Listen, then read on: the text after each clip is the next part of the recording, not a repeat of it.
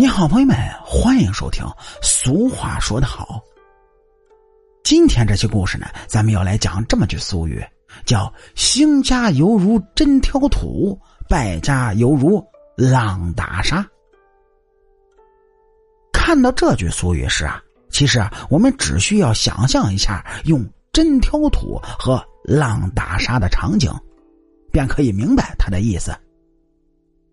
使一个家族兴旺起来，需要经年累月的积累；但是如果想要它衰败，却是一件很容易的事儿，因为它很难扛过困难的洗礼。那么这句俗语流传了这么多年，必然是有它的道理的，因为这是前人为我们总结的金石良言。那么下面咱们就来逐一的解析一番。首先呢，咱们要来解释一下什么是针挑土。它比喻极少的一点点的积累财富。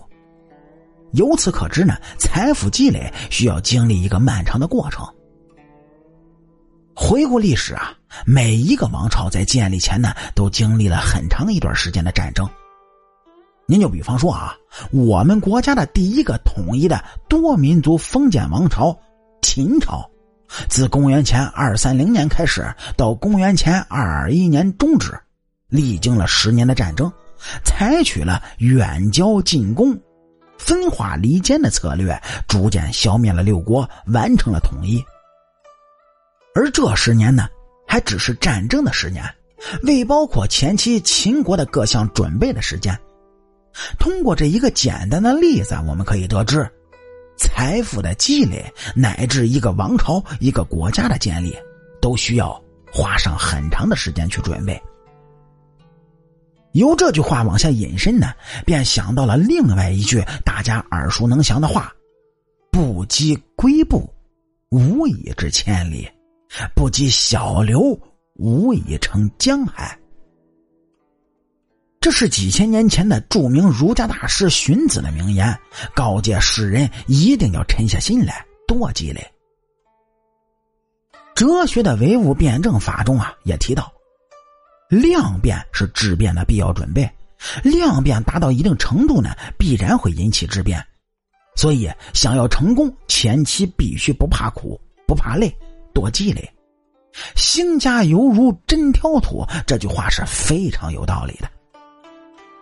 那么又何为浪打沙呢？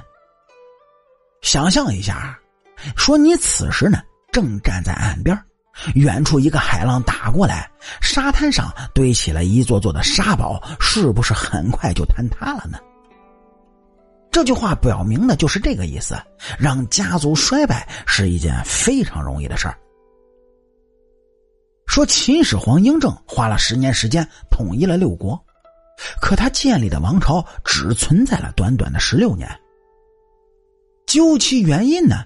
杜牧在《阿房宫赋》中总结的是非常好：“足秦者秦也，非天下也。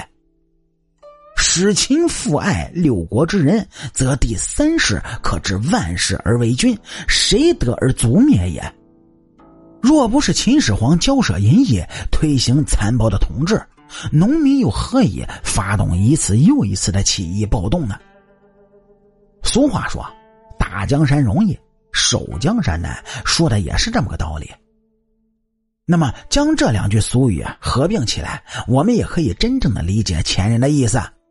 他们是要告诫我们要学会耐心沉着的积累，不要因为一点点小小的诱惑便贪图享乐，败光家底。老话常说。富不过三代，穷不过七代。即使人家再穷，经过一代又一代努力的奋斗，也终可以摆脱贫困。反之呢，富人毫无节制的挥霍，再大的家底儿，他也有亏完的那一天。这句话如果放在当今这个浮躁的社会，那是再适合不过的了。因为现代人啊，都缺乏这种沉淀的心境，内心太过浮躁。希望看过这句话的每一个人都能够明白先人的意思，学会沉淀，最终兴家。兴也不易，守也更难。对于初入社会的年轻人而言，这句俗语是更有警示的意义。好啦，感谢您各位在收听故事的同时，能够帮主播点赞、评论、转发和订阅。我是您的老朋友水白头。俗话说得好，下期咱们接着聊。